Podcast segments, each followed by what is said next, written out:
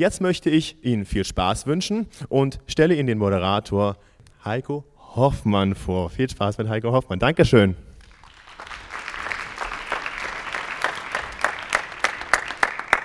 Ja, herzlich willkommen und bevor wir zum Interview-Part kommen, gibt es erstmal einen kleinen Einspielfilm über das neue Album von Booker Shade, Eve.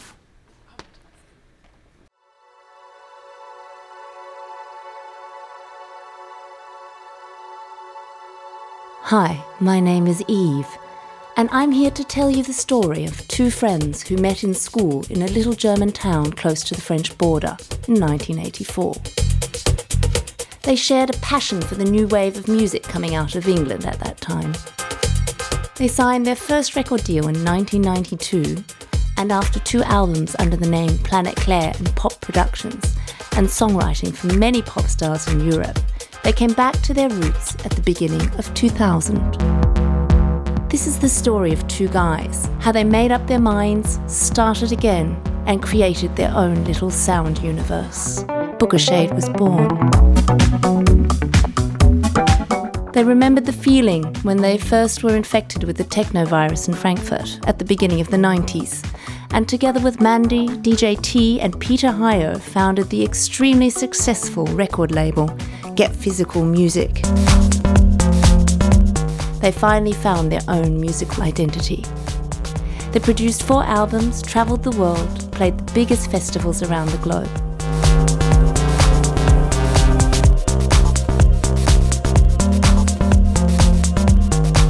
We're going to stay in Germany and play you uh, new music from one of my favourite electronic groups. Booker Shade are back. They are Walter and Arno. They've had four albums out and they are called Booker Shade. Booker Shade!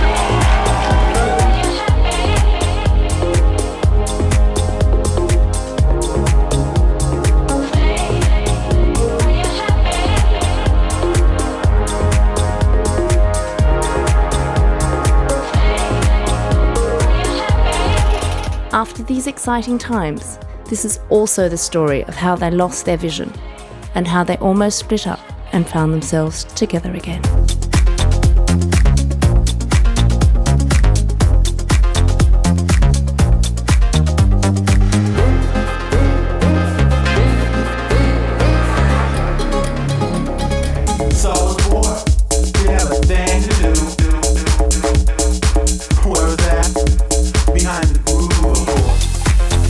The release of Memento in 2004, we've basically been in a cycle of non stop touring.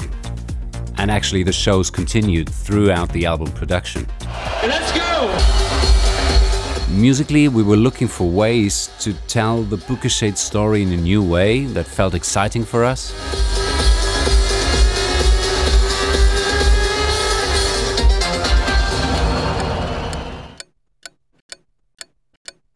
Turned out not to be that easy. We didn't find the right approach to make it really interesting for us. So we figured that in order to create something exciting, you have to be somewhere exciting. Perhaps the Caribbean?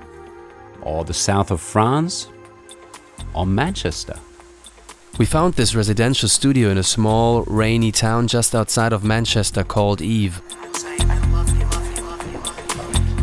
What made it particularly exciting for us was rooms full of the weirdest electronic and acoustic stuff.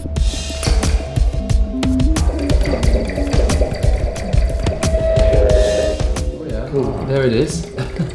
Strange gadgets from Asia, analog reverb plates. The perfect place to achieve even more depth in the sound for our new album. So, the idea of using a lot of hardware synths and sending every signal we had through some warm analog outboard was very attractive.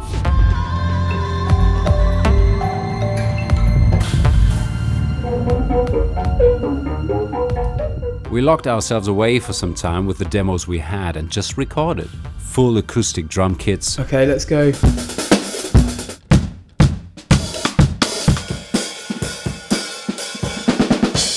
Sometimes only hi hats to make a loop more lively, or a snare drum overdub.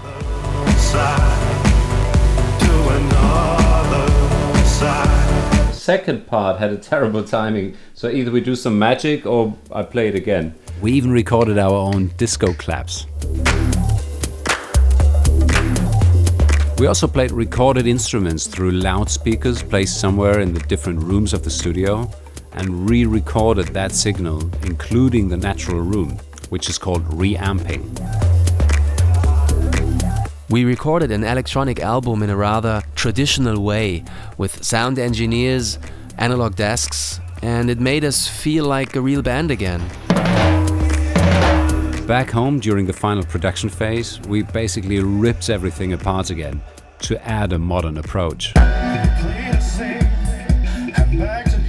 Crossing Borders was co-written with a fellow Berliner, Fritz Kalkbrenner.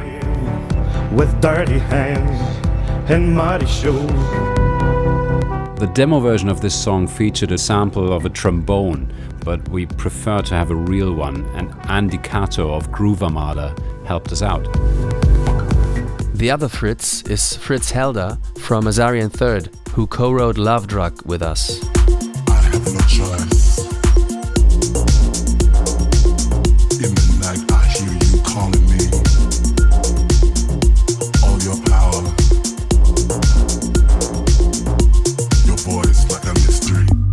The guitar part in Times on My Side is played by an old friend of ours called Chitan from Berlin.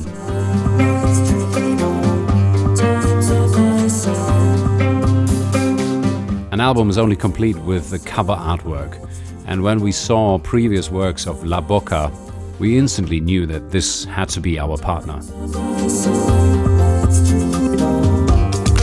At the end of the day, by taking us back to our roots and giving us strength as a band, Eve was more than inspiring. Und hier sind sie, Walter Merziger und Arno Kammermeier.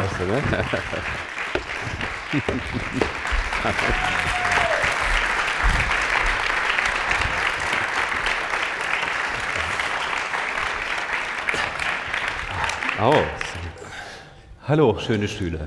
Hallo, Ähm, schönen guten Abend. Wir haben es hier gerade so ein bisschen ähm, nebenbei in dem Einspieler äh, gehört. Fast würden wir hier gar nicht sitzen, weil äh, es fast Blukershade nicht mehr gegeben hätte. Das klingt so traurig. Äh, ja, Was, was, ist da, was war da vorgefallen? Die Medien treten immer alles breit, du weißt. Ähm, naja, es war einfach so, dass wir, wir haben, das war das fünfte Album und äh, als Künstler wiederholst du dich ja nicht sehr gerne. Das heißt, du musst immer was Neues finden, was dich am Laufen hält. Ähm, und damit hatten wir eine, eine Weile zu tun. Das waren eigentlich fast nie die Songs, äh, sondern die, die Art und Weise, wie so alles zusammenkommt. Gerade bei elektronischer Musik kommt es auf das Songwriting an, aber auch auf die Art und Weise, wie es umgesetzt ist. Ähm, und das hat einfach eine Weile gedauert. Und äh, da fragst du dich schon, ja, pff, macht es dann wirklich Sinn? Kriegen wir was zusammen hin, was es wert ist, rauszubringen? Oder sagen wir einfach, hey, wir hatten eine super Zeit, es war toll, wir machen irgendwas anderes.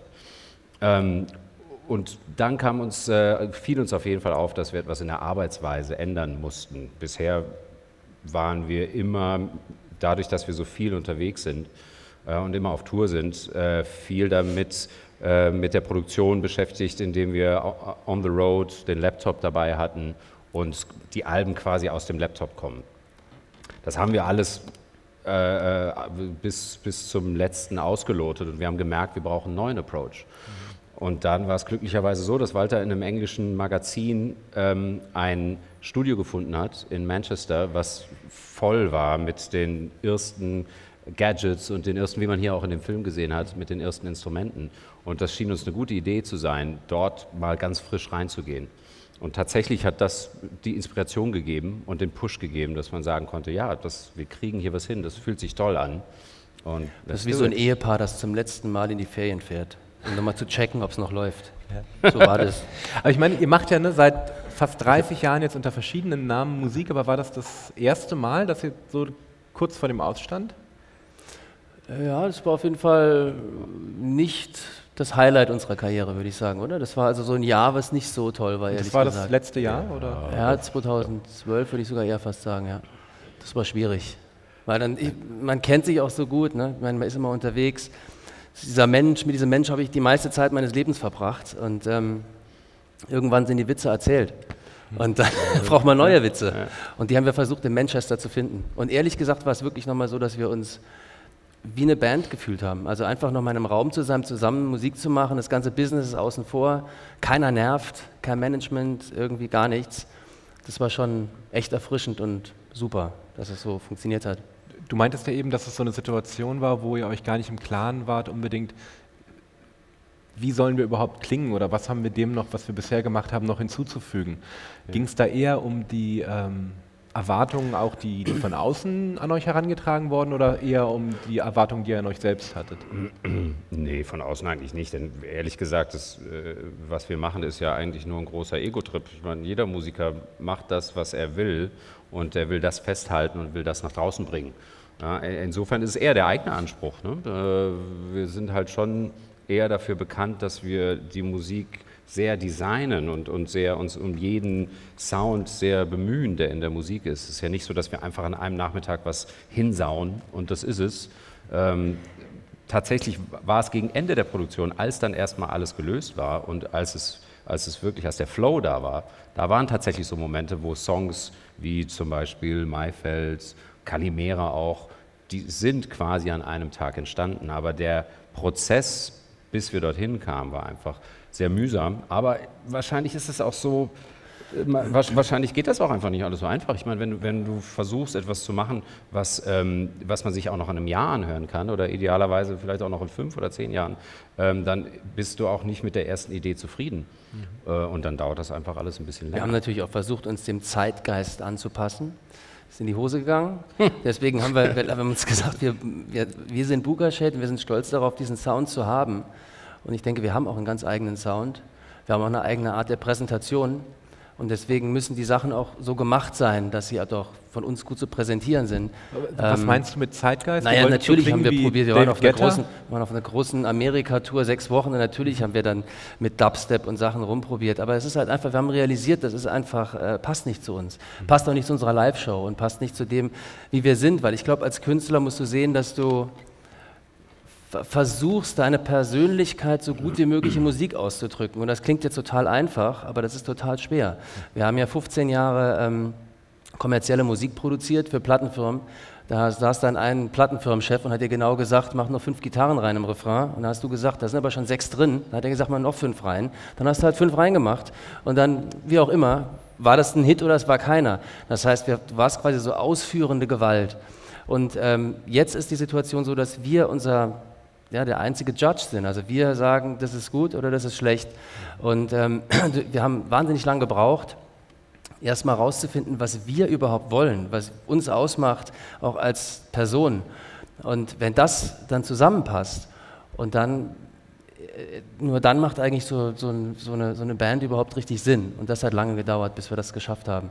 Mhm. Und deswegen haben wir uns jetzt wieder auf unsere Roots besonnen und ähm, den ganzen modernen Kram, der vielleicht auch nicht so zu uns passt, äh, dann einfach mal zur Seite gelassen. Wobei ich sagen muss, es gibt einen Song auf dem Album, ähm, der schon Dubstep ähm, beeinflusst ist. Ist auch einer, den, den ich sehr mag. Wie heißt der? Uh, Only When You Wake Up. Mhm. Ähm, und der ist natürlich auch beeinflusst auch von Bands wie Boreal, die wir viel gehört haben. Also es bleibt nicht außen vor. Aber natürlich wollten wir auch schon unserem Trademark-Sound auch irgendwie treu bleiben. Mhm. Und eure Bandgeschichte ist ja insofern ziemlich ungewöhnlich, dass ihr lange zusammen Musik gemacht habt, bevor ihr Booker überhaupt gegründet habt. Und als es Booker dann gab, standet ihr aber, ich meine, da wart ihr keine Teenager mehr, da standet ihr mitten im Leben. Hattet dann aber sofort damit Erfolg. Ist es auch so ein bisschen so, dass man sich die Frage stellt, wenn man gleich am Anfang mit so einem Projekt äh, so wahnsinnig viel erst kritischen, dann auch kommerziellen Erfolg hat, dass man fragt, wie, macht man dann überhaupt weiter, wenn man erstmal von Anfang an schon diesen Schub hatte?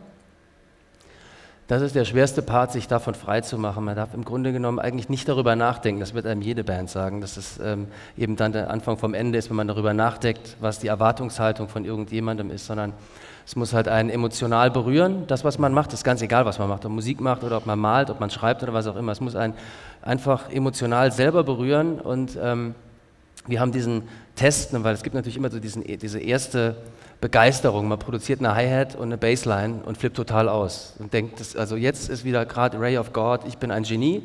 Und dann hört man sich das Ganze zwei Jahre später an und dann merkt man, dass es, ich, du hast doch mich mal angerufen, ne? da warst du auf dem Sofa und hast geweint und hast überlegt, wie du mir erklären sollst, dass das totale Scheiße ist, was ich gerade gemacht habe. Ja, so sind wir. Das war jetzt beim aktuellen Also Album, solche oder? Diskussionen. Ja, aber das ist auch drei Jahre her. solche, solche Diskussionen gibt es auch. Das heißt, man muss es auch, also wenn, wenn man halt eine lange Distanz hat, und die, wir sind immer eine sehr lange Distanz gegangen, und ähm, sich die Songs nach drei Jahren immer noch wirklich gut anfühlen, und dann ist das eigentlich ein ganz gutes Zeichen dafür, dass das nicht ganz verkehrt ist, was man da macht. Währenddessen, deswegen brauchen vielleicht auch Alben etwas länger. Ähm, und ich bin auch ehrlich gesagt auch kein Freund davon, äh, wenn jemand sagt, ja, ich habe jetzt gerade wieder irgendwie einen Remix gemacht in zwei Stunden und der ist total super geworden. Das kann mal passieren, aber generell die erste Idee ist nicht immer die beste. Ich glaube, rückblickend wart ihr mit eurem letzten Album, was vor drei Jahren erschienen ist, More, nicht ganz zufrieden, oder? Das stimmt. Ja, da, hat- da hat auf jeden Fall ein bisschen von der Zeit, die wir uns jetzt genommen haben, gefehlt. Ja, da, da war schon eine Tournee geplant und alles war in den Startlöchern und alles musste, musste go, go, go gehen. Ähm, und ja, tatsächlich waren, also es gibt die Momente wie Regenerate oder Teenage Spaceman oder so, die wir auch nach wie vor immer noch in den Shows spielen und die äh, ihren Weg gefunden haben. Ähm, äh, auch in den DJ-Shows davon abgesehen. Also die, die haben ihren Platz und die sind zu den Leuten gekommen. Äh, aber ja, tatsächlich gibt es auf dem letzten Album ein paar Songs, die müsste man jetzt nicht nochmal machen. Aber das war nun mal jetzt gerade in dieser Zeit und es musste, es musste da halt rausgehen. Aber das war uns halt genau deswegen wichtig, sowas nicht nochmal zu machen und zu sagen, wir haben tatsächlich gab es den Zeitpunkt, äh, dass wir auch schon Coachella gebucht hatten. Es gab, es gab schon eine Tourneepläne, weil alle davon ausgegangen waren, dass wir fertig waren, weil wir das auch so kommuniziert hatten. Und äh, dann war es eben nicht so. Das heißt, wir haben nochmal zurückgezogen. Coachella haben wir trotzdem gespielt. Alle haben sich gefreut, aber das Album kam dann jetzt halt erst im Herbst. Aber das ist uns immer noch lieber, als, ähm, als irgendwas dann zu haben, weil du musst ja sehen, du, du, du tourst dann im Idealfall zwei Jahre mit der Musik. Äh, Und äh, sie sollte dir dann schon besser gut gefallen, wenn du dann die nächsten zwei Jahre damit ständig unterwegs bist und es präsentierst. Ähm, Und wir haben jetzt auf dem Album viele Songs, äh, ich denke an Loving zum Beispiel, schon lang in den DJ-Sets gespielt und schon lang ausprobiert. Ähm, Und haben einfach gemerkt, der Song funktioniert, der ist emotional, ähm, du kannst ihn trotzdem im Club spielen.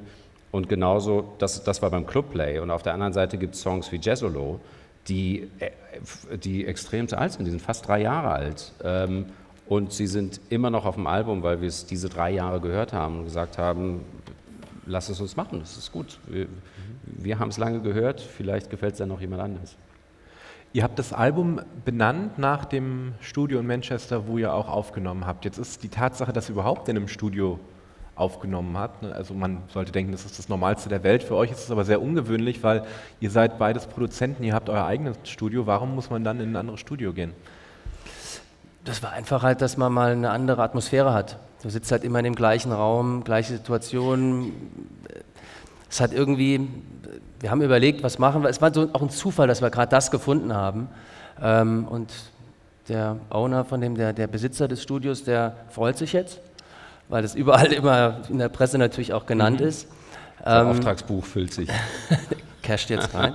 Ihr habt da Aber, äh, Rabatt das deswegen ist- dafür bekommen, ne? Das ist so, Bitte? Ihr habt Rabatt dafür Genau, wir haben schon vorher gesagt, dass wir das Album so nennen würden. Wir waren bei einem anderen Studio, das hieß, äh, das hieß Detlef, das fanden wir aber dann nicht gut. Und wir haben dann endlich eins gefunden, wo der Name okay war. Das Problem ist, was du jetzt gemacht hast, du hast jetzt der Plattenfirma verraten, dass wir noch Einnahmen haben außerhalb Für das des nächste Albums. Album. Und wir, Ja, für das nächste Album. jetzt sind wir, haben wir uns wieder selber reingeritten. Aber das heißt, es gab auch einfach viel Equipment ähm, in dem Studio, was ähm, ihr bei euch selbst nicht stehen habt. Jede Menge. Ja, das ist so ein Vintage-Freak. Das Ganze, also da alles Vintage in dem Haus, also von oben bis unten. Ähm, und der hat jede Menge Sachen, jede Menge alte Reverbs und Kompressoren und also ganz zum Beispiel von Joy Division, von dem ähm, Martin Hannett, von dem Produzenten, hat er alles aufgekauft, mehr oder weniger.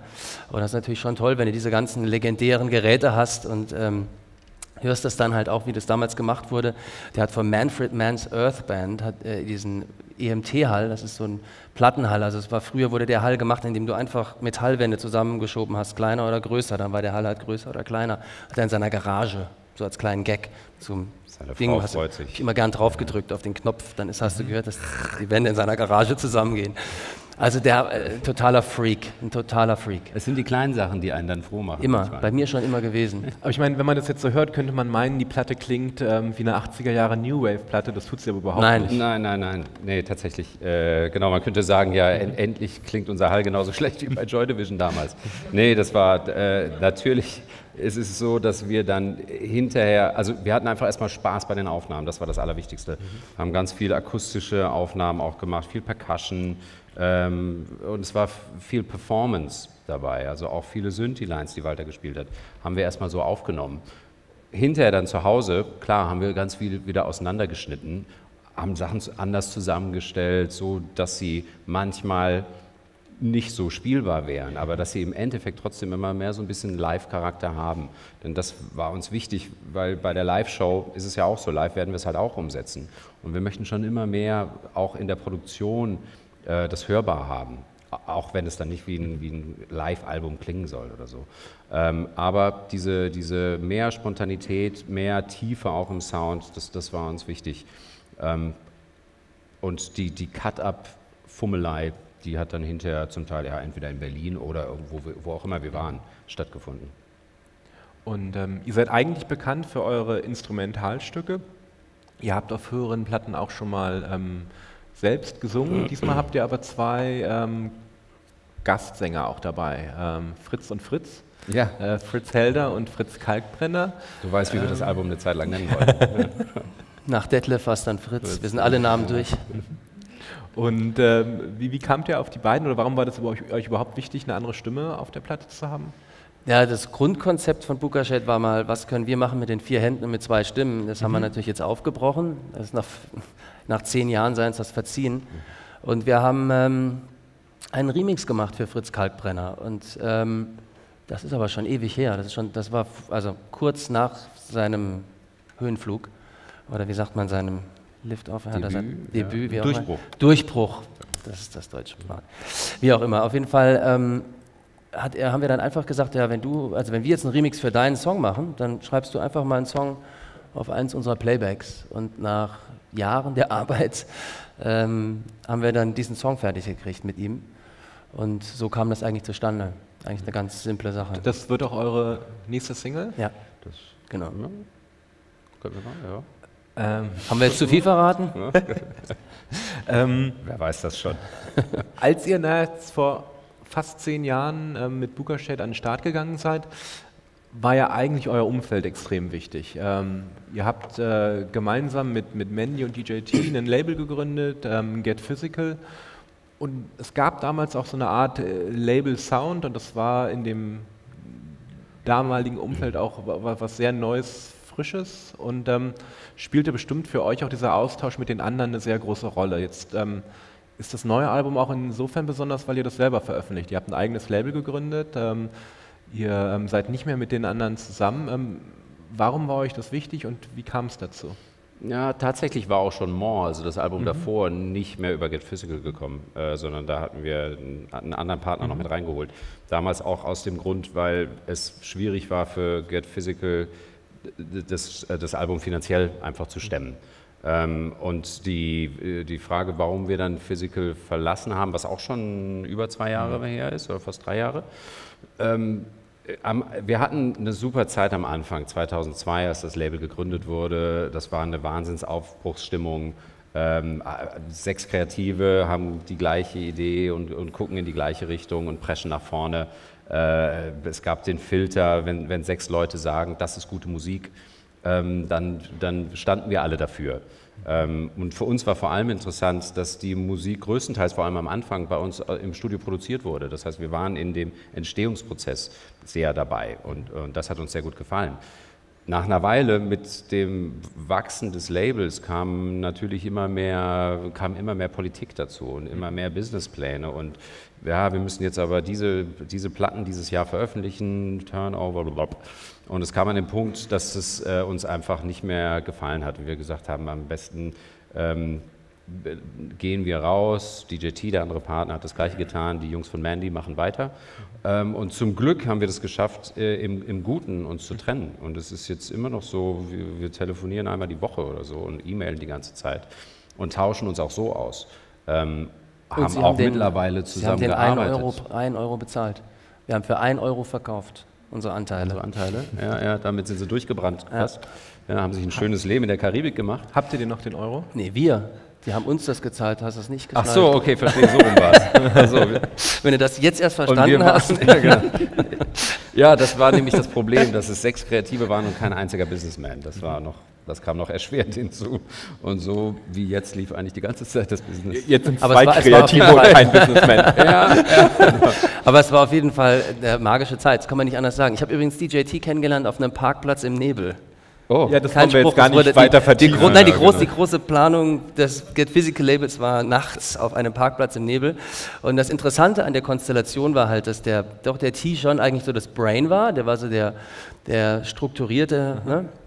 Der da sehr nach Plan auch vorgegangen ist. Dann gab es halt den Bauch, das waren Patrick und Philipp und wir waren halt die Hände, die das ausgeführt haben. Das war schon eine, eine sehr, sehr gute Kombination, also eine magische Kombination, finde ich. Und wir haben da auch so wahnsinnig viel erreicht. Ähm, also wirklich nur, die, nur über die Musik, das ist ja das Faszinierende. Wir haben ja niemanden gehabt, der jetzt da groß Geld reingehämmert hat, sondern ähm, diese heutzutage unvorstellbaren Verkäufe, die wir damals hatten, die kamen wirklich nur über diese magische Geschichte, die wir da zusammen hatten. Das war schon gut. Ihr seid heute einer der wenigen deutschen Acts, die wirklich international erfolgreich sind und auch international auf ähm, Festivalbühnen ähm, spielt. Also allein, ich glaube, dieses Jahr wart ihr beim Coachella Festival, beim Sigit Festival, habt ihr Bühnen geheadline, ihr habt aber auch als im Vorprogramm, Vorprogramm von Depeche Mode gespielt, in Tel Aviv was, ähm, glaube ich. Jetzt ist es ja so, dass gerade in den USA, wenn man so Festivals wie ähm, Coachella oder Ultra nimmt, äh, in den letzten zwei, drei Jahren elektronische Musik nochmal einen ganz anderen Stellenwert ähm, bekommen habt. Und da sind auf einmal Leute erfolgreich wie Skrillex oder ähm, Avicii, die waren noch nicht mal geboren, als ihr angefangen habt, Musik zu machen. Und die auch einen ganz anderen Sound haben, der viel mehr auf Effekten basiert, viel äh, krasser ist. Ist es bei euch eigentlich so, dass ihr im Herzen eigentlich noch so Synthie-Popper seid, die mit dem Technovirus infiziert worden sind? Äh, Also wenn du dir irgendwelche Top Tens anschaust, die wir abgeben für ein Magazin oder so, dann sind da immer, ja, ist da sehr viel Pop und Rock und, und Indie-Kram dabei und gar nicht so viel äh, Techno-Geschichten, weil da auch für uns die Inspiration herkommt. Wir haben ja einen Fuß auf jeden Fall im Club. Das finden wir auch gut so, das macht auch total Spaß. Aber, ne, und der andere Fuß ist einfach Popmusik und sind Melodien. Und das fanden wir schon immer spannend. Und äh, ne, wir sind halt mit ähm, New Wave aus den 80ern groß geworden. Und das spielt nach wie vor eine Rolle. Das hörst du, glaube ich, auch in der Musik sehr stark, nach, nach wie vor. Ähm, selbst wenn es Techno ist, da gibt es dann immer irgendwelche, mehrere Schichten, die es für uns interessant machen und nicht nur den straighten, straighten Beat. Ähm, und ja, was, was ähm, neue Leute anbekannt oder überhaupt auch was gerade in Amerika abgeht, im Grunde kann das für Amerika vor allem nur helfen, denn als wir zum ersten Mal nach Amerika kamen, das war glaube ich 2004, 2005 so, äh, da gab es keine große Szene. Äh, in, also da gab es außer Chicago, New York, vielleicht ein bisschen Miami. Ähm, ansonsten war das sehr überschaubar. Ähm, wir haben uns da immer ganz schön entwickelt, weil dadurch, dass wir live spielen, konnten wir den Leuten etwas geben, was die in Amerika eh ganz gut finden. Die mögen Performance. Äh, Wenn du auf einer Bühne stehst, dann sollst du da gefälligst auch was machen. Ähm, Und das hat uns immer sehr geholfen, weil die Leute sehr sehen konnten, was wir auf der Bühne so treiben. Ähm, Das heißt, wir konnten da unsere Audience steigern. Ähm, Jetzt sind gerade alle auf dem EDM-Trip äh, und das öffnet trotzdem uns auch Türen. Also ich, man mag über die Musik denken, was man will. Äh, Es gibt dann immer wieder ein paar Teens, die vielleicht zuerst Skrillex hören und, oder, oder Avicii, wie du sagst, und sich dann fragen, ah, vielleicht tun das dann manche, was gibt es denn da noch so wo, oder wo kommt das denn her?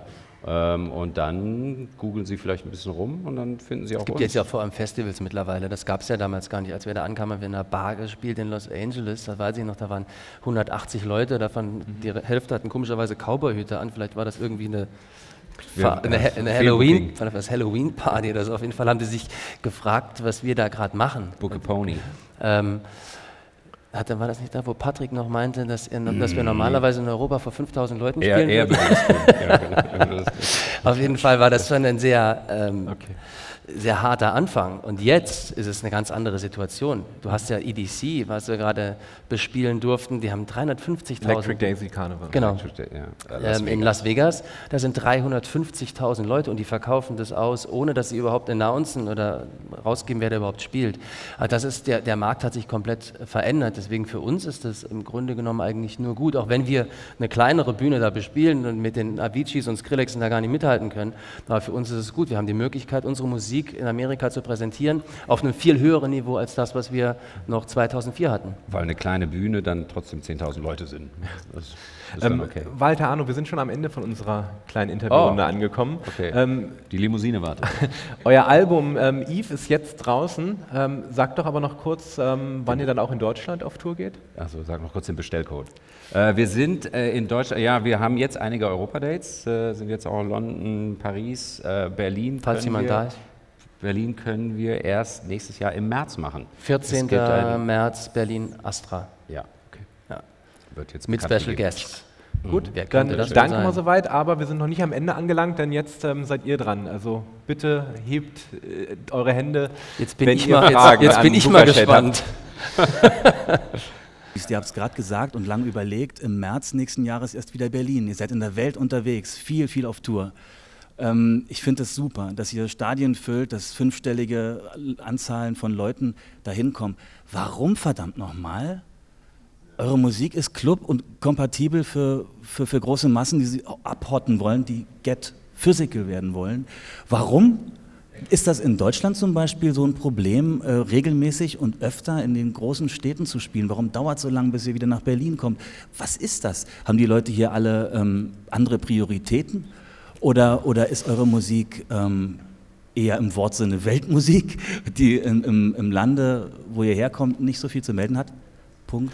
Ja, Woran ich liegt's? glaube, dass es daran liegt, dass wir das etwas auch vernachlässigt haben. Das geht auch ein bisschen auf unsere Kappe, weil wir haben natürlich, es gab dann die Möglichkeit, jetzt in Mannheim zu spielen oder halt in Sydney zu spielen. Und dann sagt man, dann fliegen wir halt mal nach Sydney, weil das natürlich toll, ne? mal was anderes. Mannheim kennen wir ja.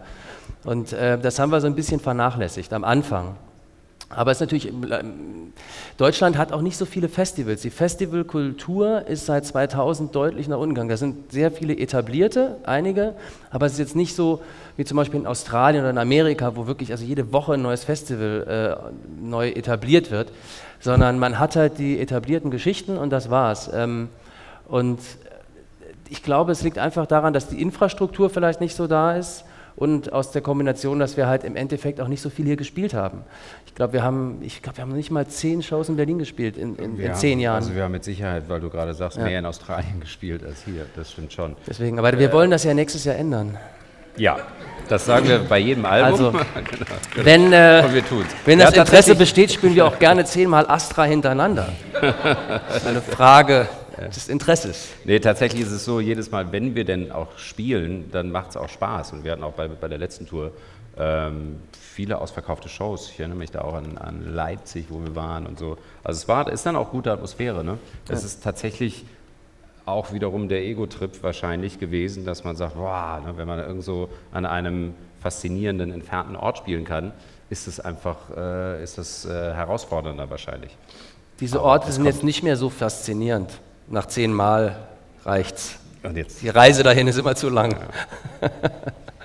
Gut, ähm, weitere Fragen bitte. Ich habe eine ganz profane Frage und zwar, woher kommt überhaupt der Bandname? Was bedeutet das? Äh, woher kommt das? Ist schnell beantwortet, das darfst du jetzt. Äh, ja, das äh, tatsächlich haben wir uns den Namen einfach überlegt. Äh, es ist äh, so einfach, wie es ist. Äh, Mitte der 90er hatten wir eine Phase, als wir extrem viele Platten rausgebracht haben. Im Groove-Magazin. Im Groove-Magazin. Da war eine Besprechung von Booker T. Ach, jetzt. Kann das sein, dass, dass, dass ihr mal damals. Ne, kann sein, ne? Wahrscheinlich war Doch, ich bin mir relativ genau. sicher. Ja, und äh, ähm, jedenfalls genau, zu dieser Zeit haben wir ganz viele verschiedene Projekte gemacht und ständig unter neuen Projektnamen. Das heißt, wir waren immer auf der Suche nach irgendwelchen Namen, die wir verwenden konnten, weil wir nicht unter einem Namen sehr viele Platten veröffentlicht hatten.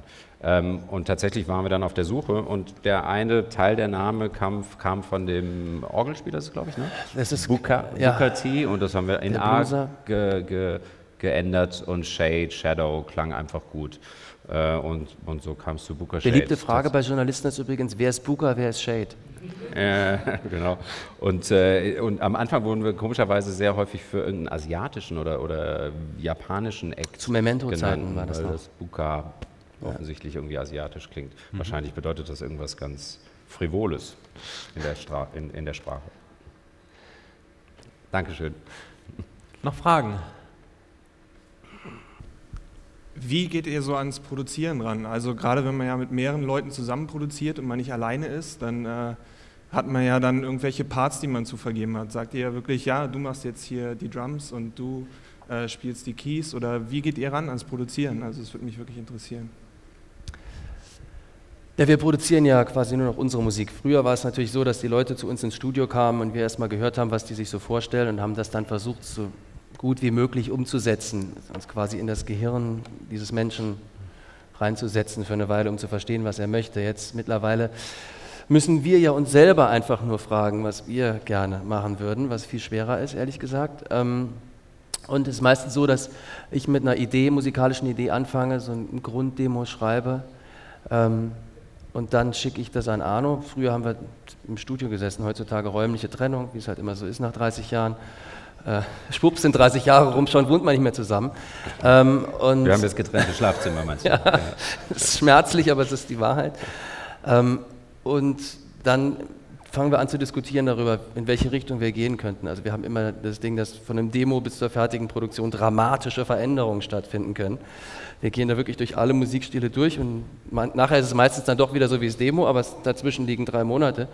Ähm, und dann nehmen wir halt Instrumente auf, ähm, verfeinern das Ganze, arbeiten am Arrangement und ja, machen so Test of Time, ne? überlegen halt, kann das auch noch, das ist uns immer am wichtigsten, dass du die Musik, dass, oder dass wir die Musik auch in fünf Jahren noch hören können und sagen, das war jetzt nicht irgendwie gerade mal so eine Idee, weil jetzt irgendwas war gerade hip und das haben wir da reingehämmert, sondern es soll wirklich zeitlos sein. Das war immer schon der Aspekt von Booger Shade, dass es zeitlos sein soll und dass man sich das auch in fünf oder zehn Jahren noch anhören kann, sagen kann, ja, ist immer noch, ich kann das immer noch hören. Bekommt ihr eigentlich noch Anfragen, andere Leute zu produzieren? Oh ja. Aber auch die Namen nenne ich jetzt nochmal- nicht. ja, und auch Remixe. Ne? Wir machen sehr wenig Remixe. Ähm, in der Vergangenheit hatten wir natürlich so auch illustre Namen, die Mode und so alles dabei. Ähm, und im letzten Jahr haben wir, glaube ich, Woodkid nur einen gemacht. ja. Das war Woodkid, I Love You. Ähm, der war auch sehr schön in, in Dance-Charts äh, hoch gewesen auf Nummer 1. Äh, ansonsten machen wir aber sehr wenig Mixe. Und auch ja, Und wenig Produktion? Produktion. Ach, äh, nee, im, Grunde ist es halt immer sehr viel Zeit, die du da reinsteckst. Und wir sind ja sehr wenig Zeit zu Hause. Wir sind die meiste Zeit auf Tour. Und dann nimmst du, glaube ich, verwendest du lieber die Zeit mittlerweile und verbringst sie mit der Familie. Wobei wir schließen nicht aus, dass wir nochmal mit Mandy auch nochmal was machen. Das hat ja doch immer gut funktioniert und, ähm, und das ist doch immer wieder, also es ist jetzt macht doch einfach immer Spaß, auch wenn das nie veröffentlicht. Wir haben so viele Sachen gemacht, die wurden nie veröffentlicht. Es macht einfach Spaß, mit den Jungs im Studio zu sitzen, weil die haben einen unglaublich tollen Musikgeschmack einfach. Die verblüffen einen immer wieder. Die kommen mit ganz großartiger Musik plötzlich an, die ich noch nie gehört habe. Ähm, und deswegen schließen wir das eigentlich jetzt nicht aus. Jetzt, wo dieses Monstrum mal fertig ist, äh, kann man sich auch wieder mit neuen Sachen auseinandersetzen. Gut, noch Fragen? Also Mhm. ich hätte zwei kleine Fragen und zwar ähm, einmal ähm, passiert es euch, dass ihr an, mit einer Demo anfängt und dann irgendwann merkt, ah, das ist doch nicht so das Richtige und verwerft es halt wieder und fängt mit was Neuem an? Dass wir mit einer Idee anfangen und sie verwerfen? Nein, also ja, oder mit einer Demo anfangen und merken, das, das wird nicht richtig. Ja, ja, das ist, äh, das ist unsere Lieblingsbeschäftigung. da will, damit, damit verbringen wir die meiste Zeit unseres Lebens. Dann- ähm, naja, es ist oftmals so, dass, äh, dass in den ersten Demos oft irgendwas schlummert. Ähm, und dann produziert man weiter und, und manchmal verliert man dann einfach diese Grundidee. Das ist manchmal, du, du, du schreibst ja Songs in einer bestimmten Atmosphäre, in einem bestimmten Mood. Ähm, und oftmals äh, ist es so, dass man sich das Demo anhört und denkt, ja, das ist eigentlich super, aber es ist halt noch nicht ganz fertig produziert. Lass uns das doch jetzt fertig produzieren und dann ist alles perfekt. Leider ist es sehr oft so, dass du auf dem Weg vergisst, was du eigentlich anfangs machen wolltest. Also diese, dieses Gefühl geht oftmals verloren. Das ist wahnsinnig schwer, ähm, da, dieses Gefühl über, über, die Dauer einer Produktion zu halten und, und immer wieder zurückzutreten und sich die Musik so frei anzuhören und sich das Gefühl wieder zu verinnerlichen, wie das war, wenn du den Song, als du den Song zum ersten Mal gehört hast. Ähm, äh, deswegen ist es oftmals so, dass wir an Ideen monatelang arbeiten. Dann gibt es den Fall, dass wir am Ende wirklich zufrieden sind und sagen, hm, das hat sich gelohnt. Äh, Fall Love Inc. Ich glaube, daran haben wir wirklich ungelogen vier oder fünf Monate an verschiedenen Versionen gearbeitet. Und der Song ist schon fünf Jahre alt. Ah. Der war eigentlich fürs letzte Album geplant, ja, ist aber nicht draufgekommen. Ja. Und dann gibt's und am Ende war es so, dass wir gesagt haben, hm, die letzte Version, die ist wirklich gut. Es gibt Versionen, an denen haben wir genauso viele Monate gearbeitet und haben hinterher gemerkt, dass tatsächlich die erste Version die beste war. Das gab es schon häufiger auf Alben. Bei Darko kann ich mich gut daran erinnern, auf dem Movements-Album.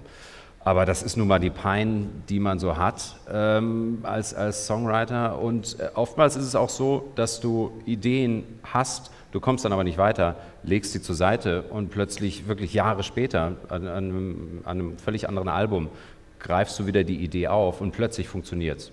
Also das ist wie bei allem. Manchmal ist so der Flow da und, und alles funktioniert wunderbar und manchmal lässt, legst du die Sachen besser weg und sagst dir. Diese Arbeitsweise ist aber nicht zu empfehlen.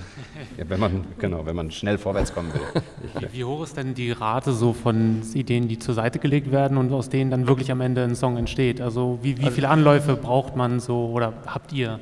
Um, um, um am Ende einen Song zu haben, wo er sagt, der kommt aufs Album und welche Ideen werden dann eher aufs, aufs, aufs Abstellgleis gelegt? Also wir sind die größten Gigabytes-Verbrenner. Darf ich sagen, nach iTunes? Nein, aber wir sind, wir, wir verbraten Gigabytes ohne Ende. Also das ist einfach, wir haben glaube ich drei oder vier Alben jetzt gemacht. Ganz viele Songs, ganz viele Ansätze, immer wieder zurück und vor und zurück. Wir haben also, gibt eine Nummer äh, auf dem Album äh, Times on My Side, heißt die, die ist auch zehn Jahre alt. Ähm, die haben wir damals mit Mandy ganz am Anfang von Get Physical ähm, geschrieben und die ist jetzt halt äh, jetzt aufs Album gekommen. Also es ist, ähm, ist wirklich ein schwieriger Prozess, weil man natürlich auch selber, man hat ja niemanden, der einem sagt, ähm, das ist gut oder das ist schlecht, sondern es ist ja nur man ist ja selber sein eigener Richter und das ist halt dann natürlich auch schwierig, wenn man sich und so quasi alles in einer Person ist und dann kommt man natürlich manchmal durcheinander und dann findet man halt raus, dass der Dubstep Break da in dem, dann doch nicht so das Gelbe vom Eis und dann schmeißt man wieder raus und dann fängt man von vorne an. Aber meistens in den Versionen ist irgendwie vielleicht ein oder zwei Sounds, die das Ganze dann wieder nach vorne bringen. Also es ist nicht, es ist wirklich, also nicht so, dass man das immer total umsonst macht. Also ich, ich finde, der Weg ist das Ziel.